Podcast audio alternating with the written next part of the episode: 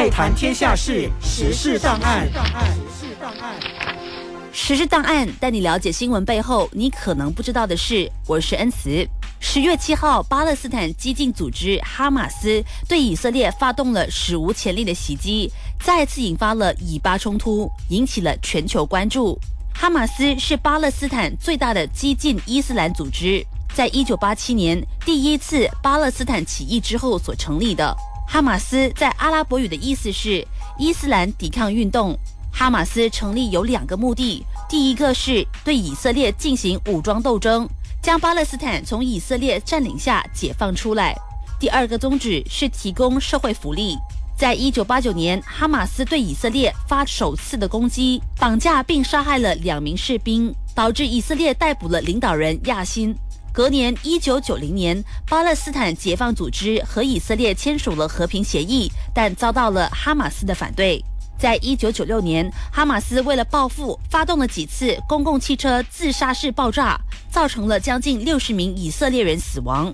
这些爆炸事件也被认为是以色列人放弃和平进程的原因。巴勒斯坦权力机构过去是由法塔赫派系主导，不过因为腐败和效率低，让巴勒斯坦人感到失望。哈马斯为巴勒斯坦人安排了诊所、建起了学校，为他们提供服务。再加上自杀式袭击被视为是报仇雪恨的烈士行动，因此逐渐得到了民意。在二零零六年立法选举中，就打败了法塔赫领导人阿拉法特，也从中加强了自身在加沙的权力。哈马斯倾向于武装抵抗，而温和派的法塔赫更倾向于谈判，因此这两党无法合作。他们的分歧也导致了武装冲突，最终哈马斯控制了加沙，而法塔赫控制了约旦河西岸。自从哈马斯拿下了加沙之后，以色列除了加强对加沙的封锁之外，也因为巴勒斯坦的火箭弹和空袭而对加沙展开了三次重大的军事行动。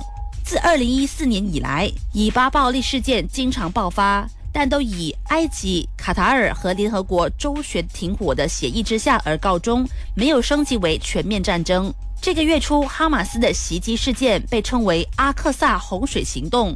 被视为对以色列迫压的反击行动，也被称为第三次的大起义，是继一九八七年第一次大起义、二零零二年第二次大起义之后的新斗争。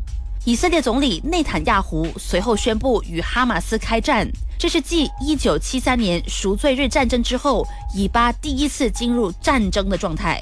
目前有八个国家将哈马斯列为恐怖组织，其中包括欧盟、美国、加拿大、英国、澳大利新西兰、日本以及以色列。今天的时事档案由 N 次整理讲解。iFM 时事档案每逢星期一至五早上八点五十分首播，晚上八点五十分重播。你也可以在爱谈天下事的点书点击重温。爱谈天下事时事档案。时事档案。